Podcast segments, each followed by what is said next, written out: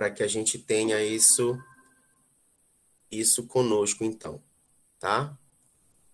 Então, Bíblia, caderninho, concentre aí, concentre, já falando com sotaque, concentre aí, não deixa nada te distrair.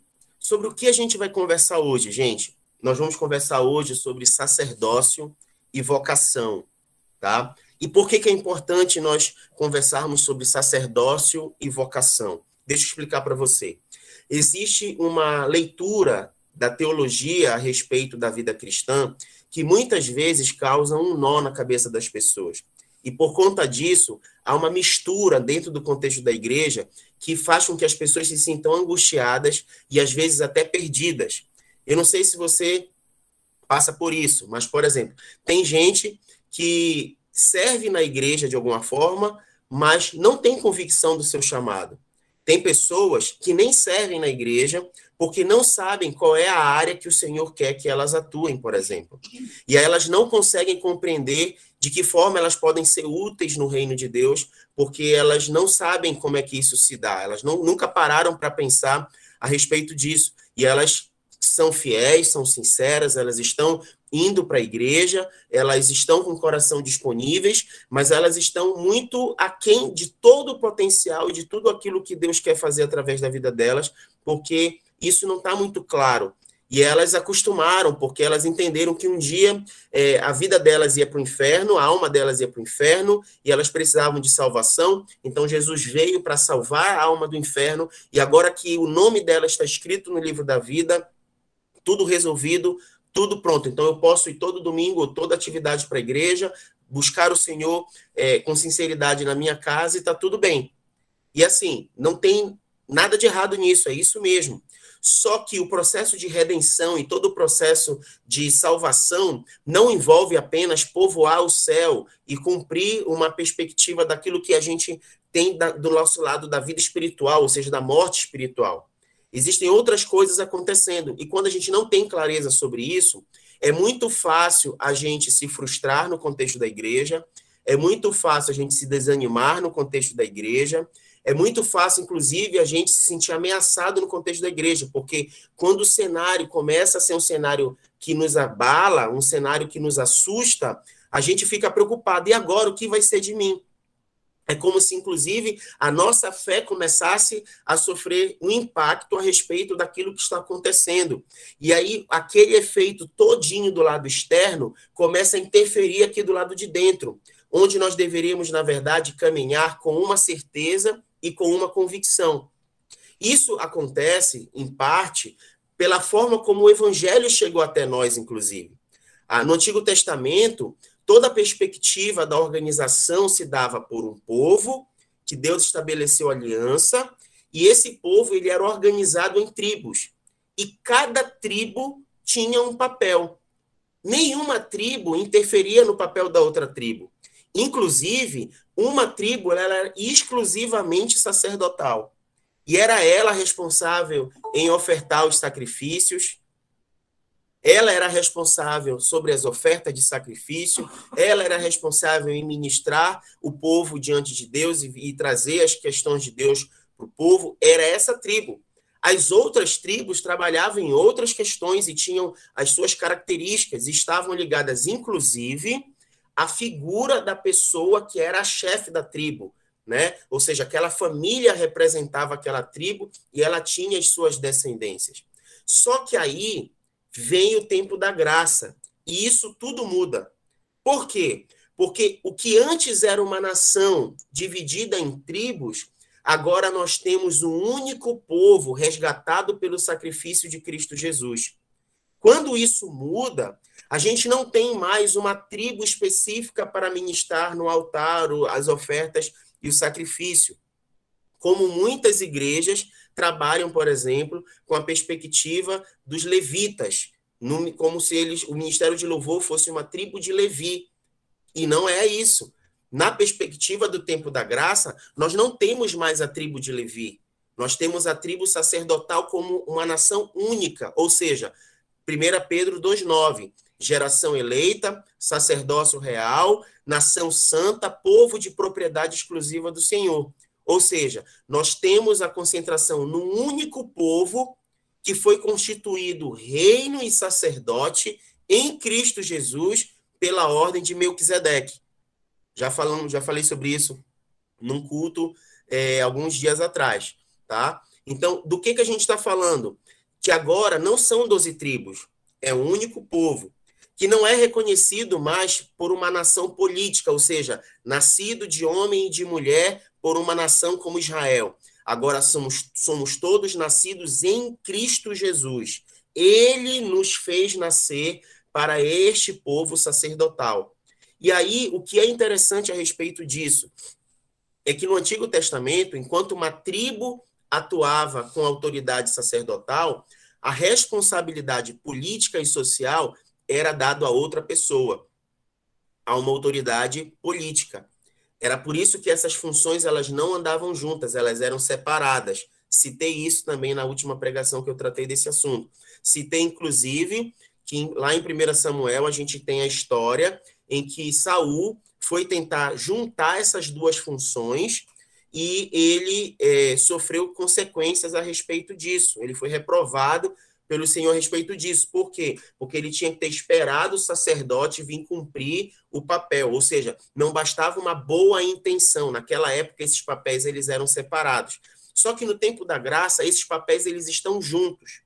E nós como igreja precisamos entender a dimensão do que significa ser reino e sacerdote. A dimensão do que significa operar nessas duas esferas, nessas duas áreas que basicamente é a área espiritual e a área natural.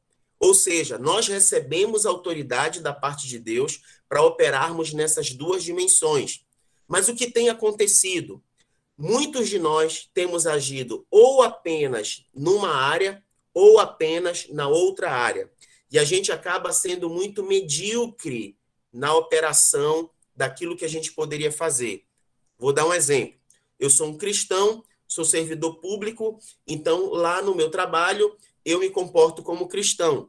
E só o fato de eu agir assim é como se eu estivesse agindo na área política, na área social, como quem serve a Deus. E quando eu estou na igreja, quando eu falo de Deus e quando eu ministro a palavra e quando eu estou exercendo o meu ministério no contexto da igreja, é como se eu estivesse operando como sacerdote, operando como ministro lá no, no ambiente da igreja, no ambiente que eu chamo ministerial. Só que diante de Deus, essas coisas elas não são separadas. Diante de Deus, essas coisas elas não são divididas, porque a nossa vida ela não é separada. Nós temos uma vida só. E ele disse que nos constituiria, constituiria 1 Pedro 2,9, reis e sacerdotes, ou seja, um reino sacerdotal, ou seja, pessoas que estariam operando na mesma autoridade, com a mesma pegada, tanto no ambiente natural quanto no ambiente espiritual, tanto no ambiente físico, político, quanto no ambiente sacerdotal. E aí isso quebra na nossa cabeça toda uma ideia dicotômica do sagrado e do profano. Por quê? Porque a gente foi treinado a pensar que sagrado é o que eu faço na igreja, ou sagrado é o que eu faço no domingo. Sagrado é aquilo que eu chamo de ministério. E profano ou secular é aquilo que eu faço de segunda a sexta ou de segunda a sábado. E que Deus se importa porque Ele está ali comigo, porque ele, ele habita em mim, mas que não existe nada de espiritual naquilo que eu faço. E esse é um grande erro da igreja. Tá? Pensar dessa forma é um grande erro. Por quê? Porque você acaba agindo aquém de tudo aquilo que Deus poderia fazer através da sua vida. Ou seja, existe uma ação muito maior do que simplesmente ser o cristão politicamente correto lá no teu ambiente de trabalho, de escola e da vida social, etc, etc. Existe muito mais do que isso. E aí você deve se perguntar, como assim é, muito mais do que isso? É só você olhar o nosso principal modelo de liderança, Jesus Cristo. Quando você olha para Jesus Cristo, você percebe que ele cresceu como qualquer outra pessoa, assim como nós crescemos. Ele aprendeu um ofício como era característico da época com seu pai, ele foi carpinteiro, tá? Ele se alimentou e passou pelas mesmas dificuldades que todos nós passamos, mas a partir do momento que ele iniciou o ministério dele, lembrem, O ministério de Jesus era anunciar que o reino havia chegado. Marcos capítulo 1, versículo 15. Anota aí. Marcos 1, 15. Quem pode ler para mim?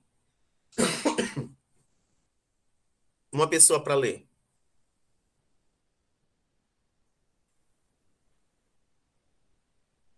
Calma, um de cada vez.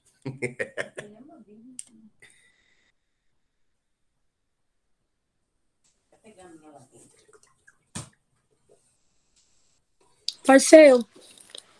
Marcos 1, 15, é? É. O tempo é chegado, dizia ele. O reino de Deus está próximo.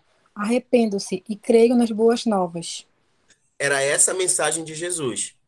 O tempo é chegado. Ou seja, vocês estavam aguardando o Messias. Eu sou o Messias. O tempo chegou. Se inaugurou, então. O reino de Deus está inaugurado. É aquilo que a gente chama na teologia do agora, mas ainda não. Por que o agora, mas ainda não? Porque ele está inaugurando, mas não completamente. Por quê? Plenamente só vai acontecer com a segunda vinda, quando ele vier buscar sua igreja.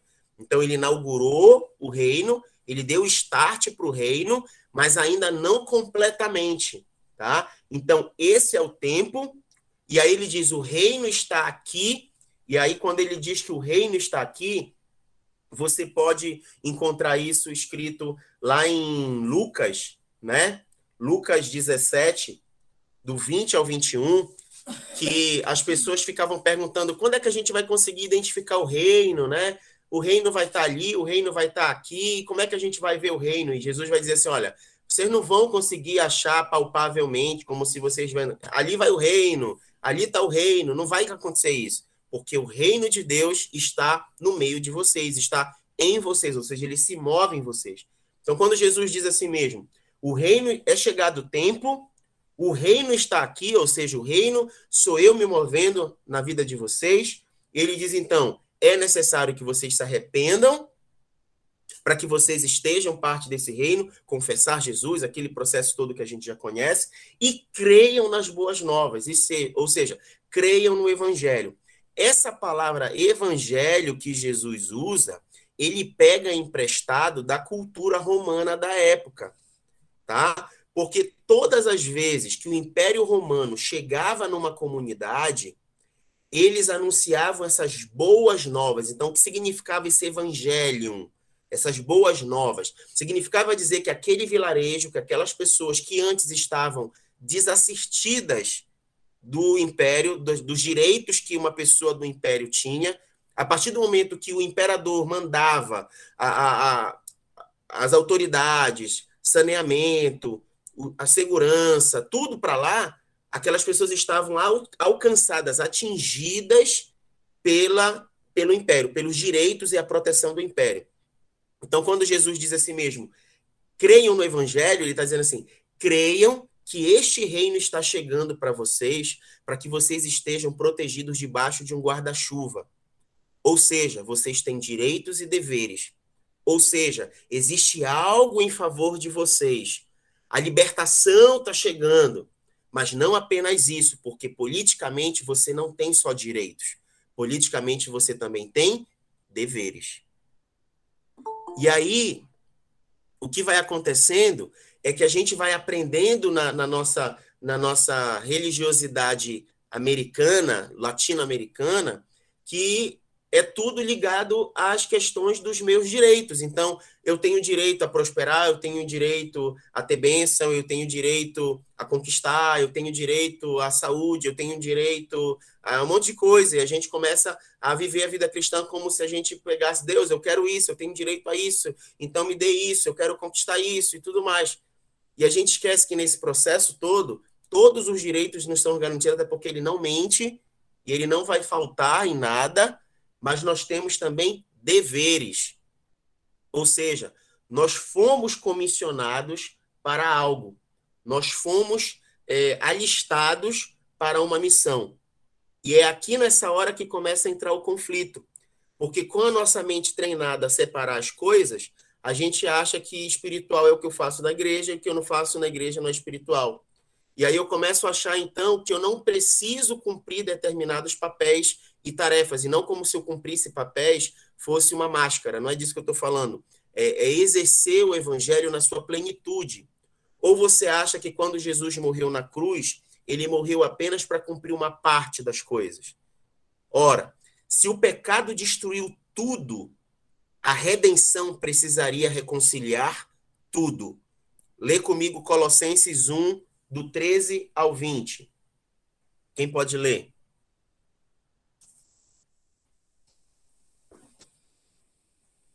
Colossenses 1, do 13 ao 20.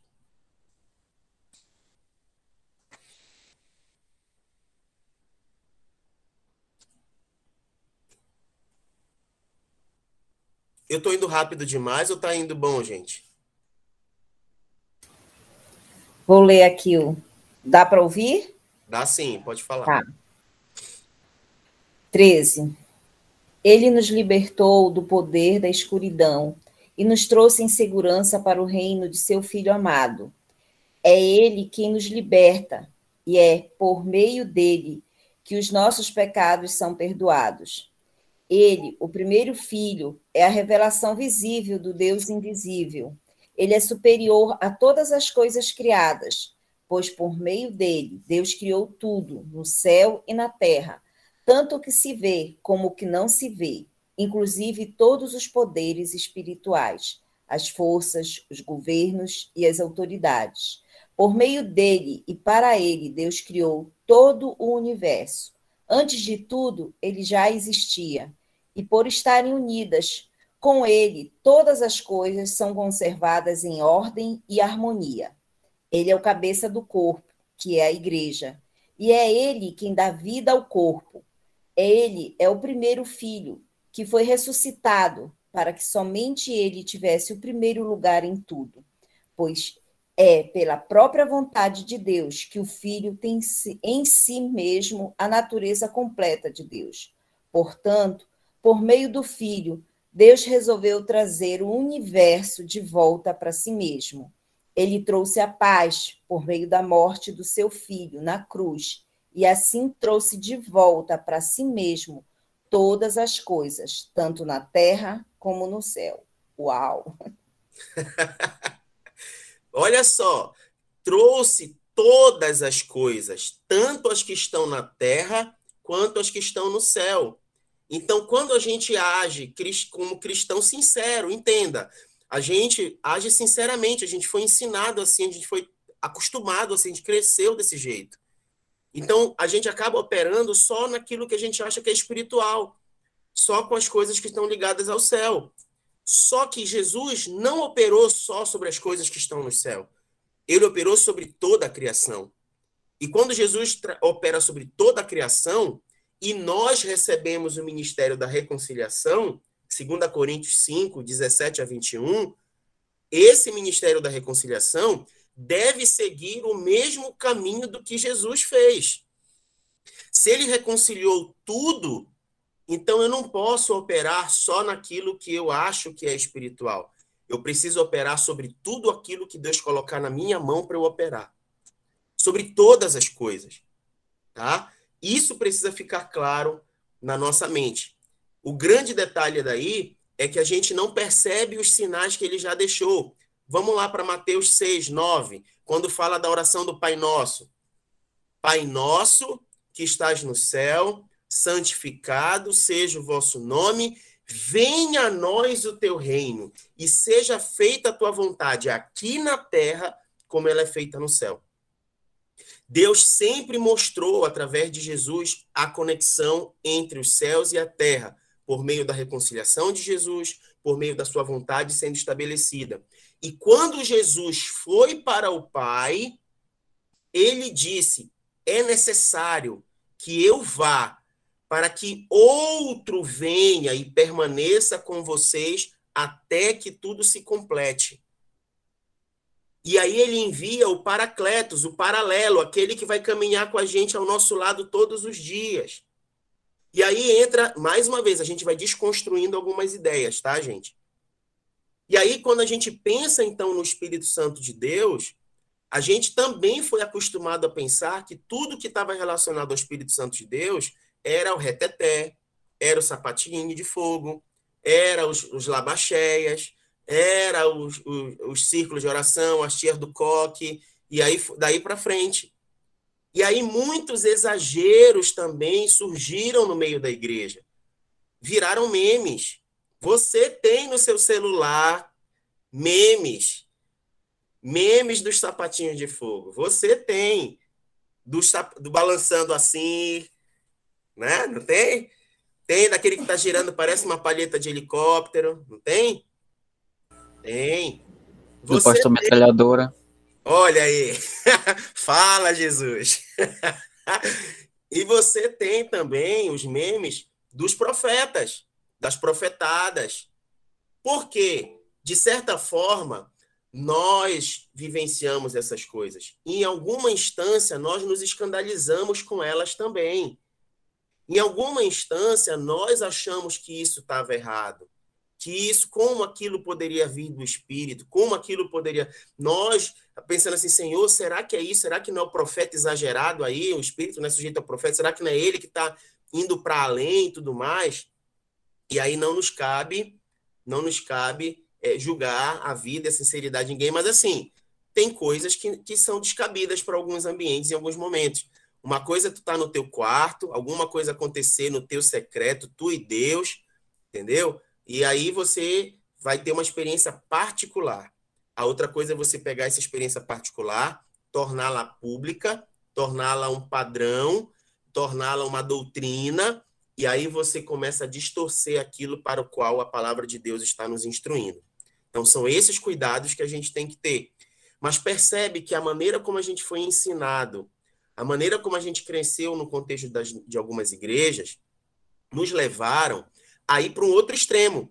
Da mesma forma como é, eu não conseguia entender que Deus está preocupado com o que eu posso fazer no natural, assim como aquilo que eu considero espiritual, porque Jesus operou no todo, eu começo a perceber então que esse tipo de experiência pode ter travado muitas pessoas a não quererem se aproximar desse tipo de coisa.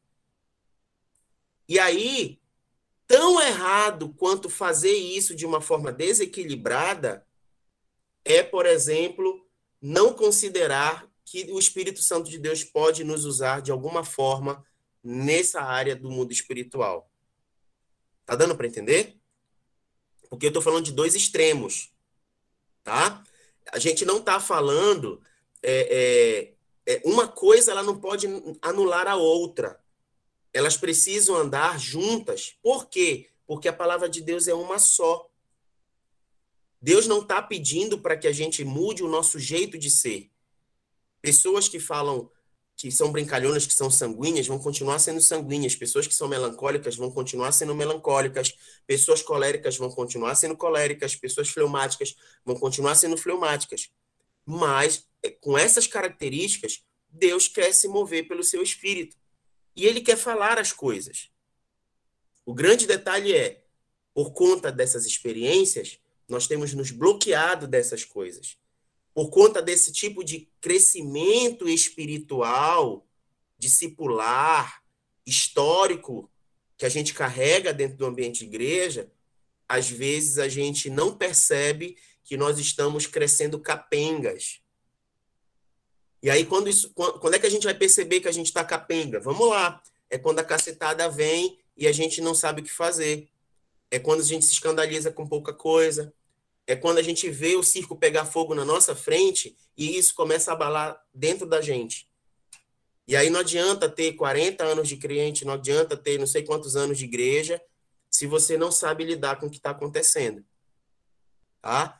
E aí, o próprio apóstolo Paulo se preocupou sobre isso com a igreja. Sabe por quê? Porque quando ele vai falar lá em Romanos 1, 16 e 17, que o evangelho de Cristo Jesus é poder de Deus para salvar gregos, da mesma forma como ele fala isso, que o evangelho de Deus é poder, o evangelho de Cristo Jesus é poder para a salvação de todo aquele que crê, quando ele vai falar isso, ele também vai fazer uma referência que esse mesmo poder ele não pode ser confundido e tratado de qualquer jeito. E aí agora eu queria que a gente fizesse a leitura de dois textos para fazer referência a isso. Alguém abre, são dois textos. Alguém abre, por favor, 1 Coríntios capítulo 2, e outra pessoa pode abrir em Romanos capítulo 1. Quem abriu em 1 Coríntios capítulo 2, a gente vai ler do verso 1 ao verso 5. E quem ficou com Romanos 1, a gente vai ler do 8 ao 12.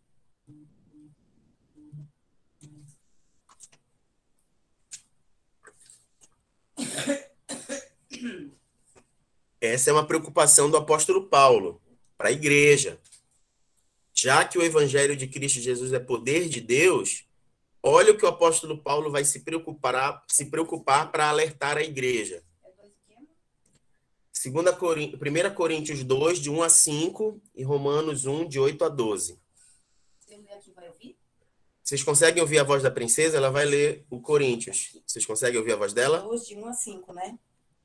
Eu, irmãos, quando fui ter convosco, anunciando-vos o testemunho de Deus, não fiz com ostentação de linguagem ou de sabedoria, porque decidi, porque decidi nada saber entre vós, senão a Jesus Cristo e este crucificado. E foi em fraqueza, temor e grande temor, tremor que eu estive entre vós. A minha palavra e a minha pregação não consistiram em linguagem persuasiva de sabedoria, mas em demonstração do Espírito e de poder, para que a vossa fé não se apoiasse em sabedoria humana, e sim no poder de Deus. Olha a preocupação do apóstolo Paulo. O apóstolo Paulo, supra-sumo de conhecimento e, e, e formação e, e tudo mais, ele chega com a igreja de Corinto e diz assim mesmo: eu podia chegar aqui com vocês e dar um show para vocês de conhecimento, de aula, de um monte de coisa. Mas eu decidi vir a vocês sem persuasão. Porque se eu viesse com persuasão, eu corria o risco de estar manipulando vocês. Então, eu não quero manipular vocês. Se tem algo que vocês precisam compreender e entender, que seja a fé gerada no coração de vocês por meio do poder de Deus. Ou seja, que seja o poder de Deus operando em vocês, gerando fé e convencendo vocês, e não as minhas palavras. Paulo falou isso para a igreja em Corinto. Olha o que ele falou para a igreja em Romanos, quem, de Roma. Quem ficou com Romanos 1? De 8 a 12.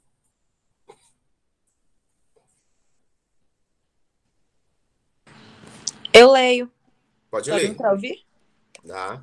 Em primeiro lugar, saibam que, por onde quer que eu vá, ouço a respeito de vocês. A fé que vocês têm em Deus está sendo conhecida por todo mundo. Quão grato sou a Deus, através de Jesus Cristo, por essa notícia tão boa e pelo que diz respeito a cada um de vocês. Deus é testemunha de quantas vezes me lembro de vocês. Dia e noite levo vocês e todas as suas necessidades em oração aquele a quem eu sirvo com todas as minhas forças, contando aos outros a boa nova sobre o seu filho. E uma das coisas pelas quais continuo a orar é a oportunidade de que eu finalmente, de que eu finalmente ir vê-los, se Deus quiser, e sendo possível fazer uma boa viagem. Quero muito vê-los para que assim possa repartir com vocês algum dom espiritual para fortalecê-los. Quer dizer, para que eu e vocês sejamos animados mutuamente pela fé. Animados mutuamente pela fé e fortalecidos com base no dom que ele quer compartilhar com eles, não é isso? Olha que coisa interessante. É porque a gente foi muito treinado a pensar que dom é só o reteté. Quando você vai estudar aqui esse texto aqui, essa palavra dom que ele está falando, sabe o que é? Era o dom que o próprio apóstolo Paulo carregava. Aí eu quero deixar com vocês essa, esse exercício agora aqui. Quando você olha para o apóstolo Paulo, qual é a principal característica que o apóstolo Paulo carrega? A sua própria missão, seu próprio chamado, qual é? Cri, cri, cri, cri. Bem, eu não sei se é o chamado dele, mas eu, quando penso em Paulo, a primeira coisa que vem na minha cabeça é que Paulo era um homem instruído. Paulo era um homem que, se comparasse aos dias de hoje, tinha uma, um nível de instrução é, semelhante às pessoas que, por exemplo, frequentam Harvard. E o Senhor justamente operou através da vida de Paulo, né, nesse dom, nessa competência, né, é, é nessa competência, né, que, que Paulo tinha, que eu creio também que era um dom de ser um homem, que Paulo era inteligente, mas ele era também instruído, né? Porque não é só ser inteligente, é ser instruído. É. A Thalita meio... compartilha da mesma ideia que tu. Ela botou aqui no chat Ministério da Palavra. Quando penso em Paulo, ela pensa no Ministério da Palavra, bem dentro do que a Ariadne falou. Mas eu vou, eu vou instigar um pouquinho mais vocês. A gente está vendo no Ministério da Palavra apenas a ponta final de Paulo tem alguma outra coisa que, que ele carrega antes. Se você for parar para pensar, todas as cartas que Paulo escreveu, como é que ele iniciava essa carta? Faz o exercício, está com a tua Bíblia aí na mão. Folheia aí o verso 1, verso 1 do capítulo 1 de Romanos, de Coríntios, de Efésios. Vai ler aí, rapidinho.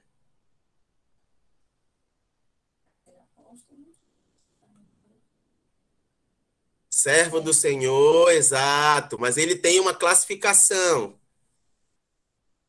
Ele foi constituído por Deus. Uma palavrinha. Apóstolo. Apóstolo. Apóstolo.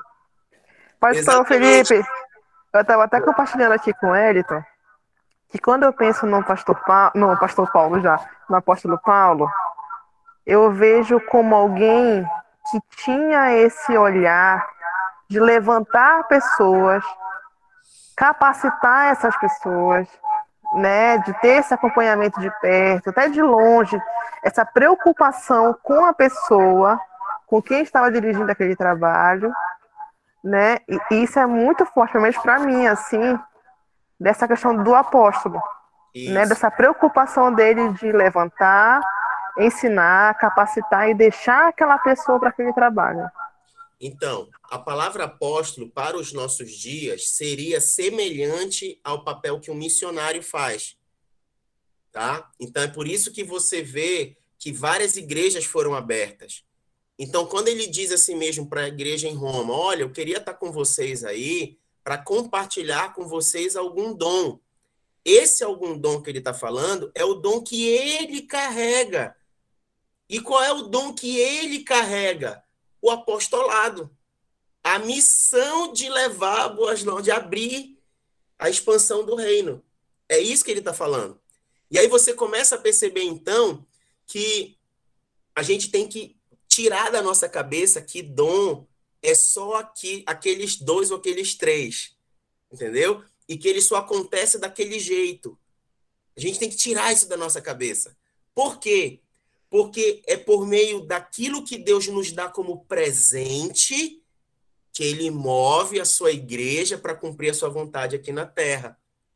É por meio disso. E a gente tem ficado aquém disso, muito aquém disso, porque a gente não quer operar, porque a gente já foi treinado a achar que essas coisas vão acontecer nas nossas reuniões de oração, nas nossas reuniões da igreja, e que se eu fizer alguma coisa desse tipo fora desse ambiente, eu posso ser sofrer bullying. eu vou ser o esquisito.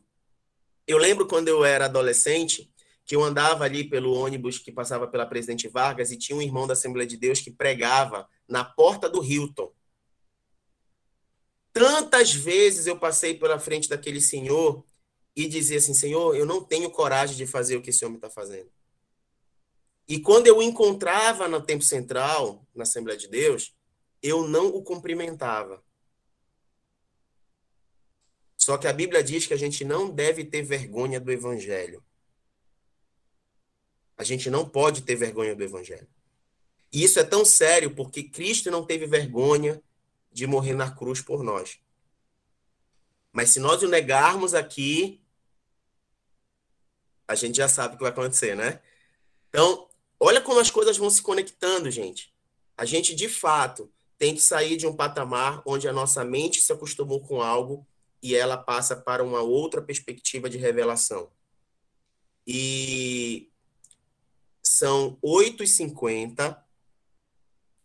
Tá na met... Não é que esteja na metade, é que eu vou entrar na parte mais densa do assunto. E aí eu queria ouvir de vocês. A gente tem duas possibilidades aqui. E eu só vou seguir se nós estivermos com a cabeça entendendo e mergulhando nisso, tá? Nós podemos parar simplesmente aqui e orar sobre isso e pedir para que Deus já trabalhe a nossa mudança de mentalidade, pedir para que ele já nos faça absorver e ruminar tudo isso que vocês anotaram. Eu posso depois mandar o link da, do vídeo gravado e você tem condição de assistir de novo, tá? Inclusive para quem hoje não pôde estar, dá para fazer isso. Porque daqui para frente eu vou entrar no detalhamento a respeito desse poder de Deus. Na mesma perspectiva, desmistificando da nossa cabeça um padrão de poder de Deus e, e trazendo como rema sobre a vida de, sobre as nossas vidas o que de fato significa biblicamente esse poder de Deus e esse mover no espiritual e no natural. Tá? E aí é importante porque se a gente é, é, não tiver, eu levo pelo menos mais meia hora aqui falando, entendeu? Então, dá para ir, vai ficar gravado, dá para assistir de novo também não vai ter problema nenhum, mas aí é mais meia hora e eu queria saber porque tá cedo, mas ao mesmo tempo a gente tem que estar tá comprometido com isso, senão a gente perde, senão a gente está aqui só por estar. Pode falar, Ariadne.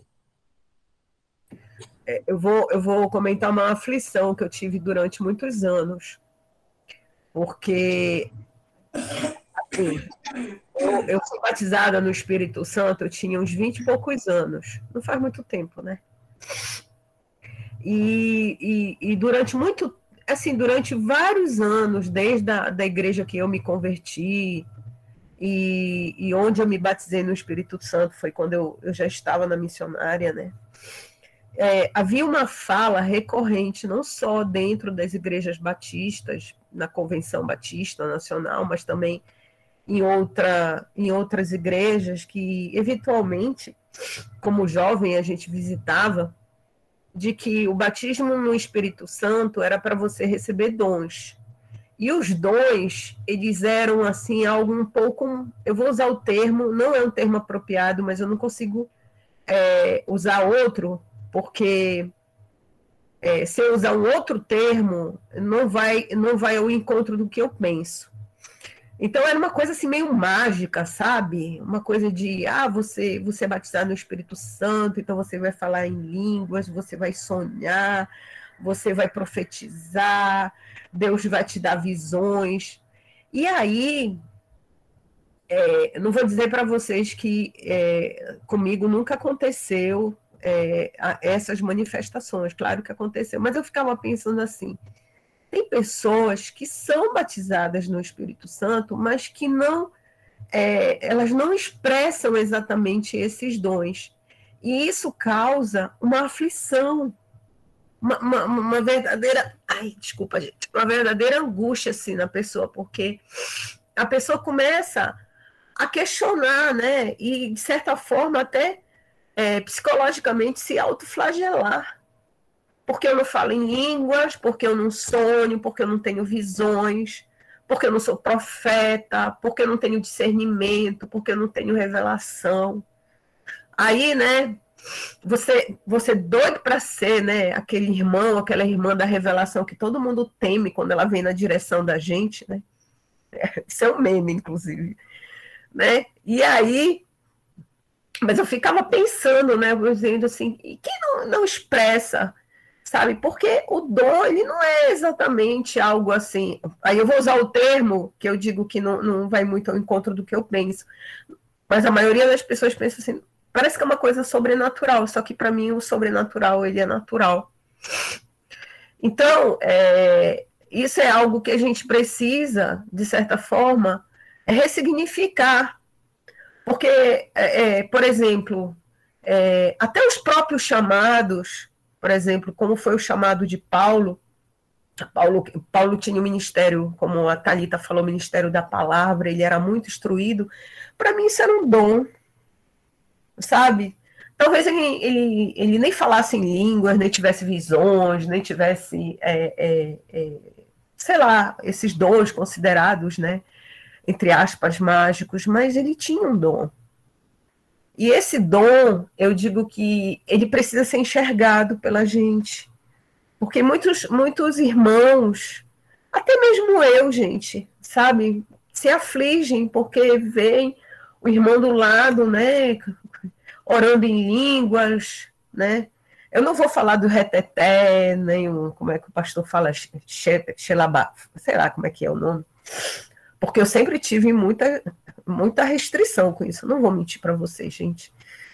E assim, né, eu, eu ia na igreja, quando eu via uma irmã gritando, pulando, né, gritando umas coisas assim, eu saía até de perto para eu não pecar, porque eu realmente ia julgar e eu não queria. E esse julgamento, ele era meio que natural, né? Não era uma coisa assim tão tão tão da minha natureza carnal, não tanto da minha natureza pecaminosa, mas é porque era a minha maneira de, de pensar, né? Um pouco também de quem se converte numa igreja batista. Mas então, eu acho que a gente consegue responder essa tua angústia, porque o que, que acontece? É feito, assim como é feita a confusão sobre aquela questão do, do pecado, da confissão, é, que, que é feito também essa confusão teológica, né? Ou seja, é, você é salvo pelo Senhor Jesus, confessou seu pecado, pediu perdão, então você passa por um processo que é a santificação, então você vai pedindo perdão das coisas que o Senhor vai te mostrando, porque você está em santificação, mas não tem nada a ver com aquela etapa inicial que é a da salvação, que é quando você é transportado do império para o reino, né? a mesma, quando, a mesma confusão que é feita aí é feita com relação sobre a questão da, do, do batismo com o Espírito Santo. Por quê? Quando a gente aceita Jesus e a gente é transportado, a nossa, o nosso corpo passa a ser templo do Espírito Santo de Deus. Ou seja, nesse momento nós somos morada do Espírito Santo de Deus. Então nós temos o batismo com o Espírito Santo na perspectiva de que ele habita em nós. Entretanto, existe a manifestação do Espírito Santo, ou seja, o Espírito Santo operando em nós. E aí, sobre o operar do Espírito Santo, é o passo seguinte onde a gente vai experimentar a vida abundante que Deus tem para nós por meio do Espírito Santo agindo. E aí é nessa hora que a gente precisa desconstruir a ideia, que era a mesma ideia que se tinha na igreja de Corinto, que uh, esse mover estava restrito aos principais dons, que era o de línguas e o de profecia, né? E aí o apóstolo Paulo, então, vem com 1 Coríntios 13, dizendo, olha, ainda que eu fale a língua dos anjos e dos homens, se no meu coração, se na minha motivação não tiver amor, ou seja, se a minha intenção for aparecer, me, me, me achar mais espiritual que os outros, e tarará, eu vou ser um sino fazendo barulho porque o amor é assim, assim, assim, assim, assim, assim, assim, assim, assim. Ou seja, ele começa a explicar como que os dons devem ser utilizados. Afinal de contas, os dons estão em 1 Coríntios 12 e 14. E 1 Coríntios 13 está bem no meio. Então, quando você vai estudar a Bíblia, você tem que se perguntar o que que um, um, um capítulo inteiro falando de amor está no meio de dois capítulos falando de dom. Né? É para que a gente saiba como usar o dom né? E aí o amor é o parâmetro lá, a motivação seria o parâmetro. Então, essa seria a diferença. E aí, eu vou, a Verena levantou a mão para falar, quando a gente começar a entrar nos aspectos dos dons, tu vais é, sentir mais paz em relação a isso, porque desmistifica justamente essa ideia. Que, mais uma vez, assim como tudo que eu falei desde o começo, tem sido reforçado nas estruturas de igrejas que a gente veio acostumado, né? tanto a, a, quem já veio de igreja avivada, renovada, pentecostal, quanto quem veio de igreja batista, entendeu? Vai, Verena.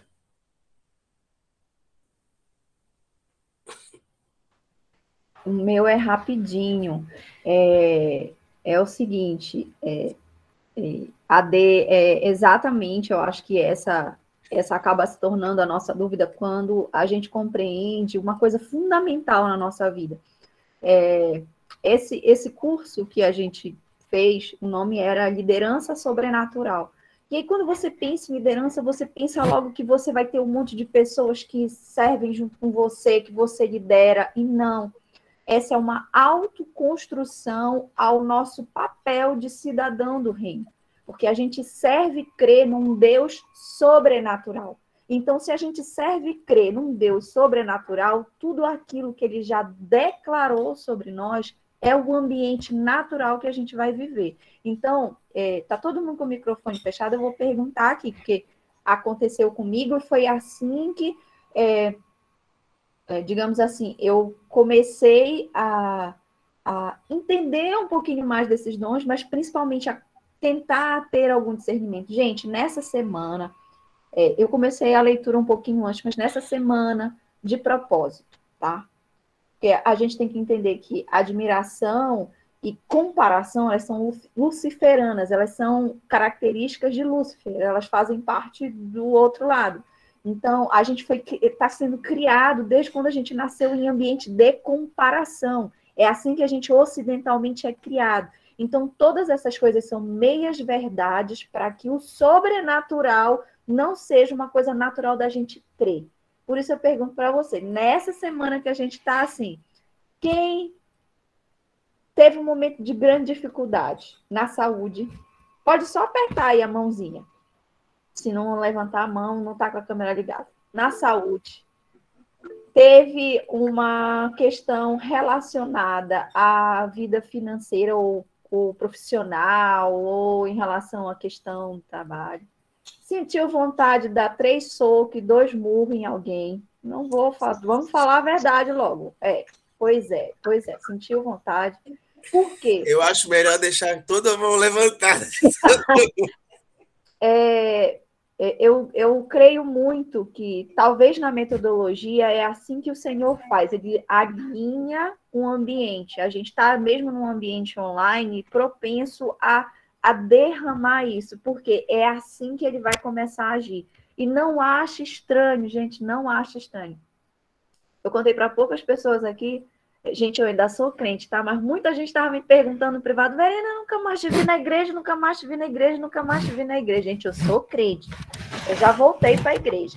E aí, quando eu cheguei lá no, no, no primeiro dia do pastor Paulo, eu tô entrando na igreja e uma irmãzinha pega uma irmãzinha pega, eu tava com a cabeça em outro lugar, minha cabeça tava fervilhando. A irmãzinha pega na frente de outra irmãzinha e disse assim: Irmã, eu tava ali esperando, eu sonhei com você. Bem provavelmente, gente, uma boa parte do que ela sonhou foi uma boa parte do que o pastor falou naquela noite.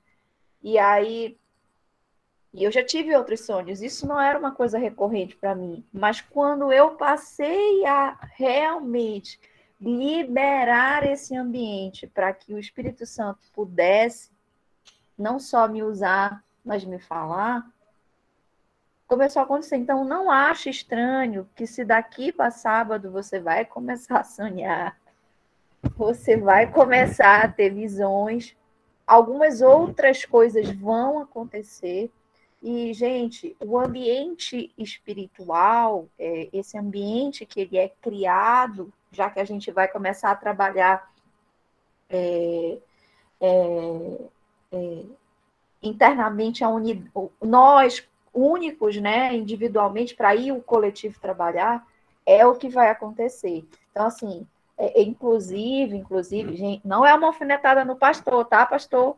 É só porque eu ri muito no momento que o quando o pastor Paulo pegou e falou assim: é, porque tem um monte de pastorada e de liderada que fica acreditando, é, que não acredita em ambiente profético.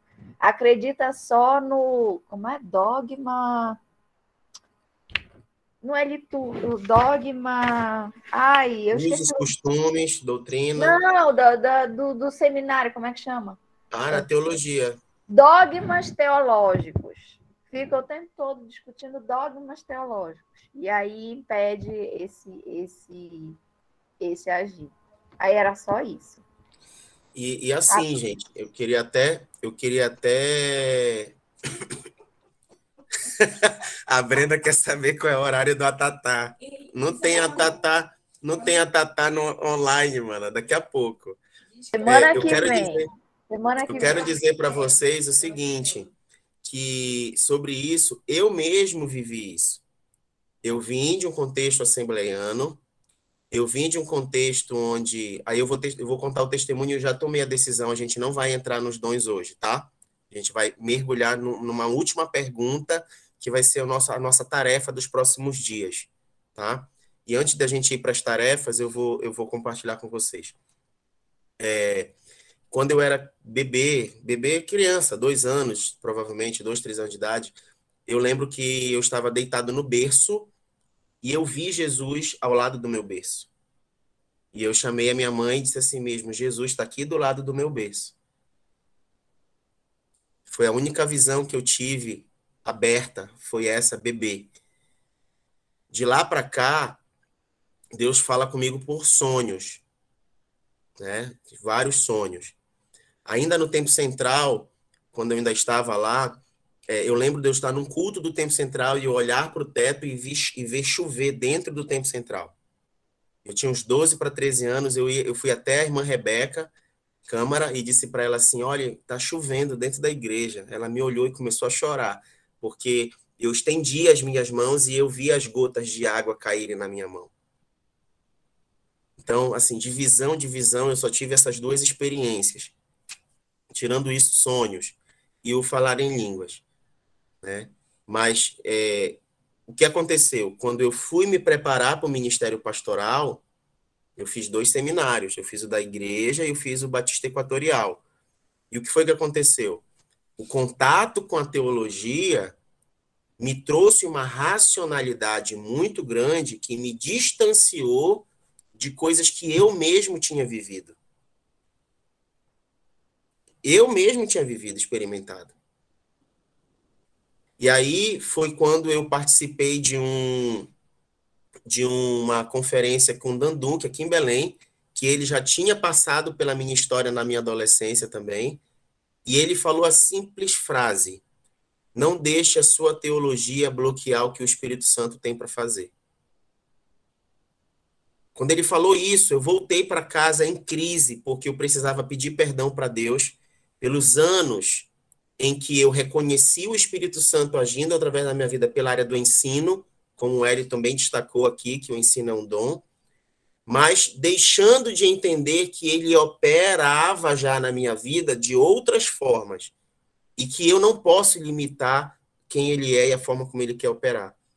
Mas isso só é, isso só acontece, gente, quando a gente tem clareza, quando a gente consegue fluir nisso sem sem noia na cabeça, sem bloqueios de experiência anterior. Quando a gente flui nisso, entende assim, Senhor, o Senhor move os teus filhos da forma como o Senhor quer. Os filhos de Deus são assim. É o Espírito que move. E eu não preciso ter controle do Espírito. É o Senhor que tem que ter controle da minha vida.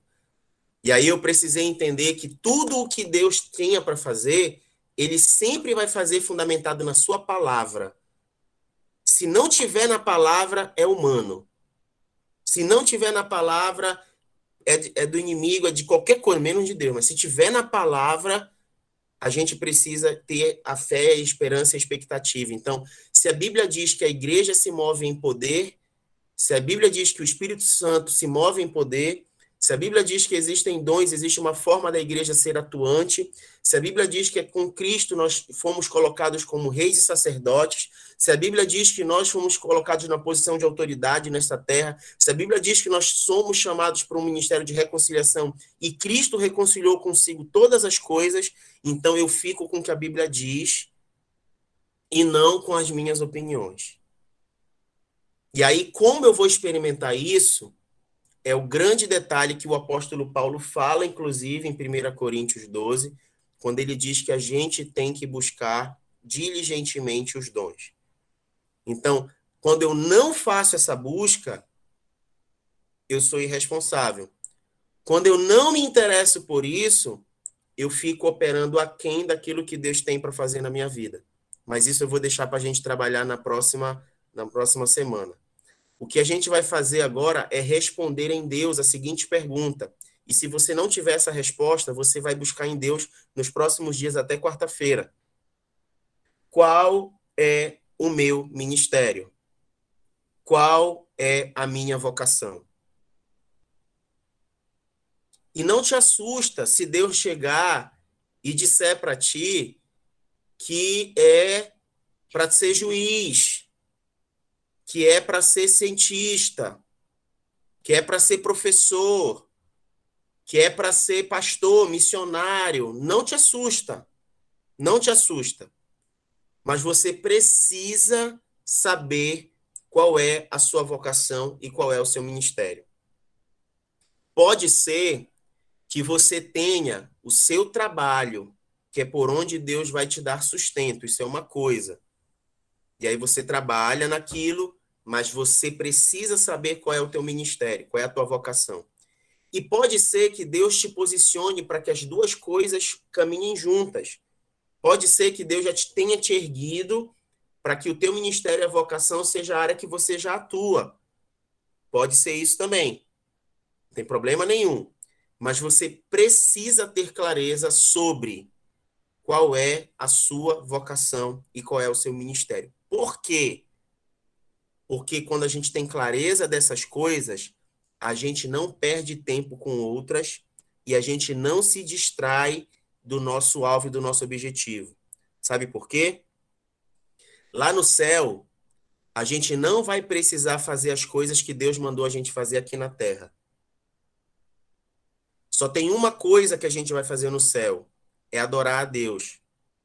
Só que aqui na terra, Deus disse que a gente o adoraria cumprindo um monte de tarefa.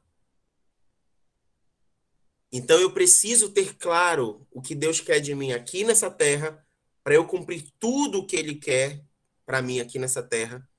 Porque o dia que acabar os meus dias aqui nessa terra, eu não vou poder fazer aquilo que eu deveria ter feito aqui. Porque quando eu estiver lá, o papel é outro, o cumprimento é outro. Vocês estão entendendo, gente? Amém? Glória a Deus por isso. Amém. Olha, tem mão levantada aqui. A Nereida ainda está com a mão levantada e a Gabi. Eu não sei se querem falar alguma coisa ou se ainda era da pergunta da Verena. Amém. Eu vou, eu vou comentar só rapidinho para facilitar para os irmãos. É, é, eu estou em processo de mudança ministerial na minha vida. Eu recebi uma palavra no Coinonia de 2020 do pastor Cirilo e eu não havia compreendido ela direito e achava que era só para a vida do meu marido. Em junho desse ano, quando eu comecei esse processo, um pouquinho antes de entrar no, no curso Sprint, eu fiz escola Dunamis, não consegui concluir. É, eu compreendi que, na verdade, a, palavra não era só para ele, era para os dois, era para mim também.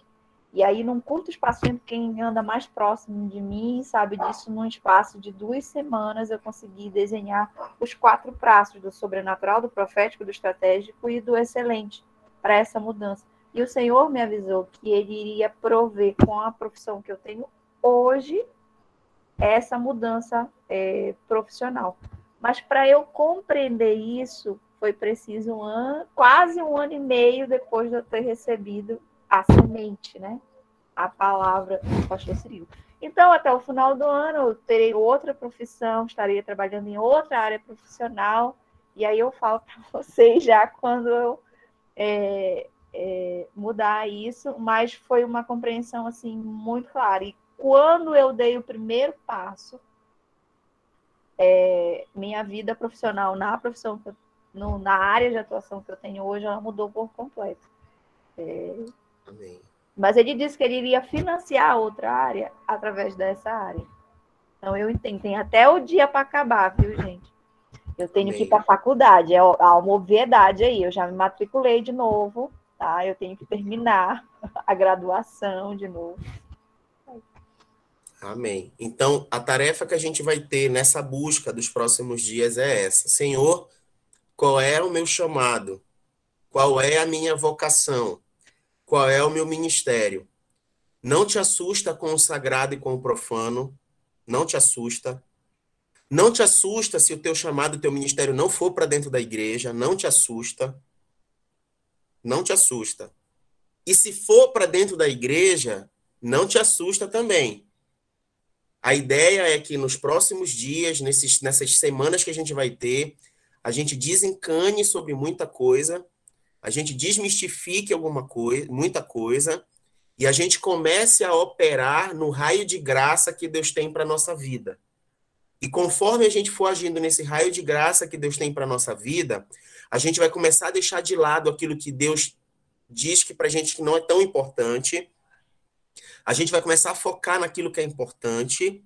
A gente vai começar a experimentar o não se abalar de fato pelas coisas que acontecem à nossa volta e a se mover por fé e entender o que o Espírito Santo está querendo fazer nas nossas vidas e através das nossas vidas. Tá? Eu, eu creio num tempo de descortinar nas nossas vidas. Tá? A nossa igreja está passando por mudanças, nós precisamos passar por mudanças para que a gente se mantenha firme e independente das coisas que acontecem à nossa volta. Tá? É isso que importa para Deus, é assim que ele quer nos encontrar, vigilantes. Vigilantes e atentos. Por quê? Os distraídos são pegos de surpresa. Tá?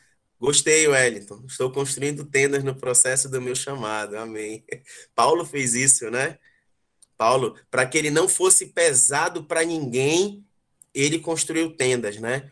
Então, Deus vai mandar o nosso sustento, mas a gente tem que saber qual é o nosso chamado, qual é a nossa vocação, para a gente não perder tempo fora dela, tá?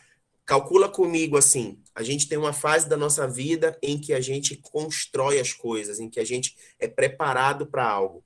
Tem uma outra fase da nossa vida onde a gente coloca em prática tudo aquilo que nós fomos forjados.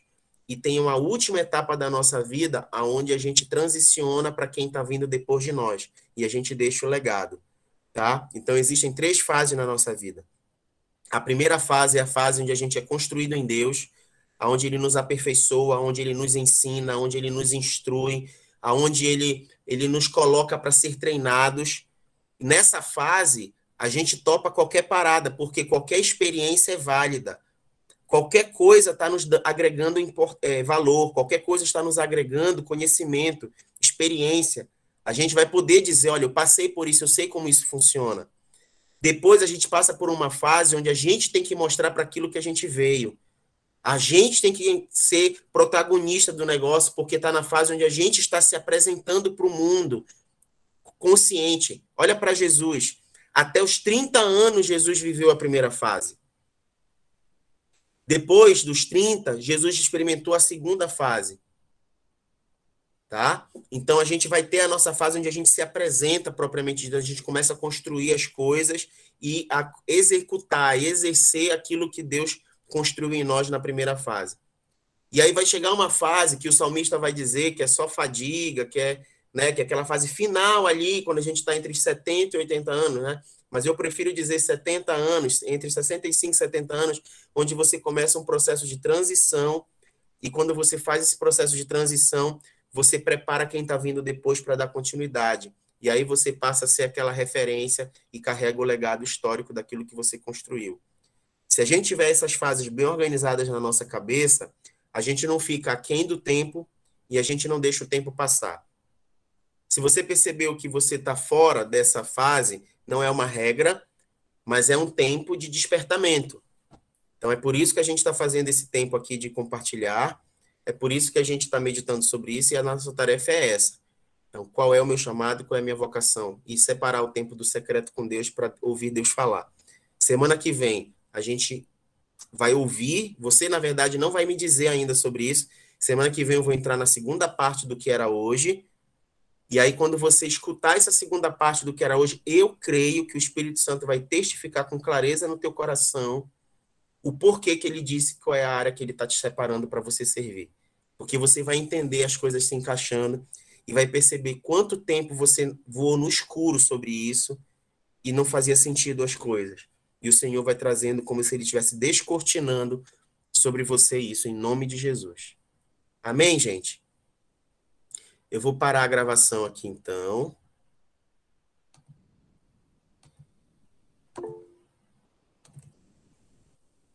Interromper a